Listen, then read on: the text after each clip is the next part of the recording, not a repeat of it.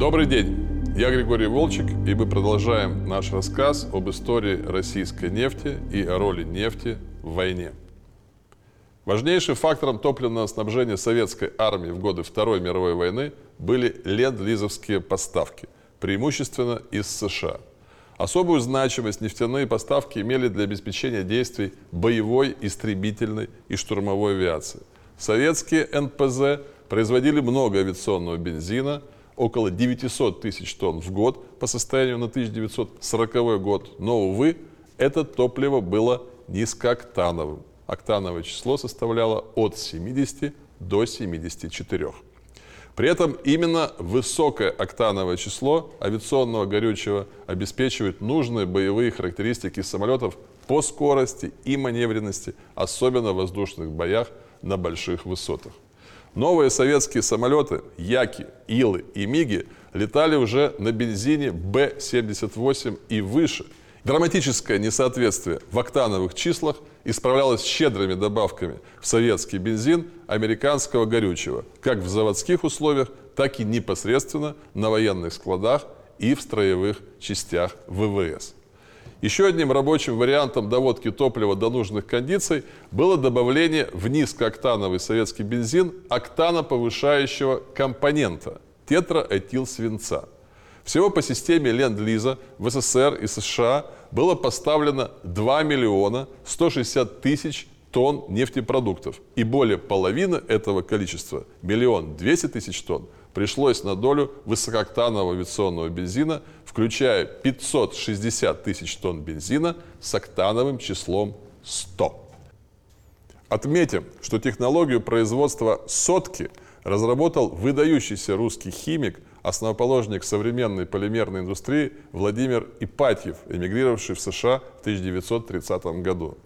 Интересно, что Ипатьев, умерший в глубокой старости и за свою 60-летнюю карьеру совершивший огромное количество важных и важнейших научных открытий, повелел на своем мобильном камне написать «Здесь лежит Ипатьев, создатель высокооктанового бензина». Значительный объем составили также поставки тетраэтилсвинцовой присадки 834 тысячи тонн из которых более 100 тысяч тонн обеспечили англичане со своего Абаданского НПЗ, расположенного в Иране. В целом номенклатура ленд-лизовских нефтяных поставок была весьма широкой.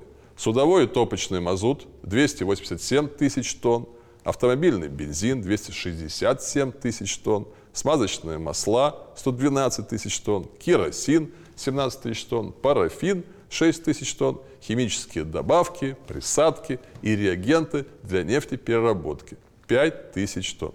Существенно, что уже в самом первом протоколе по Ленд-Лизу, подписанном в Москве в октябре 1941 года и вступившем в силу спустя три месяца, содержался раздел о поставках нефтеперерабатывающего оборудования.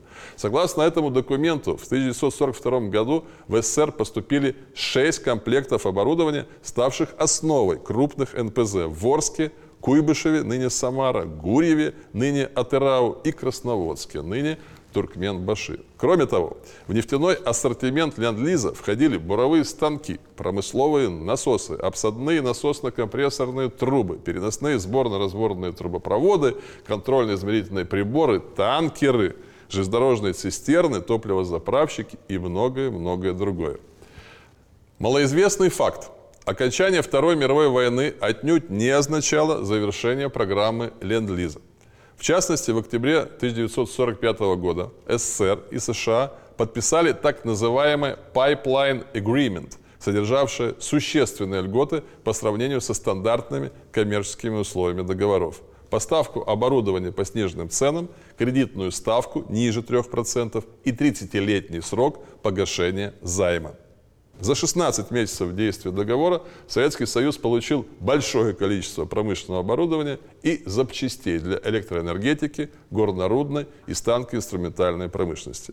В сочетании с ранее поставленными из США тонкостенными бесшовными трубами и газоперекачивающими агрегатами, дожимными газокомпрессорами, это оборудование позволило ударно завершить строительство первого в Советском Союзе и второго в мире сверхдальнего, а это официальная формулировка, магистрального газопровода Саратов-Москва протяженностью 843 километра. Запуск трассы состоялся в июле 1946 года, и об этой памятной дате и об этом событии мы расскажем в одной из следующих серий нашей программы.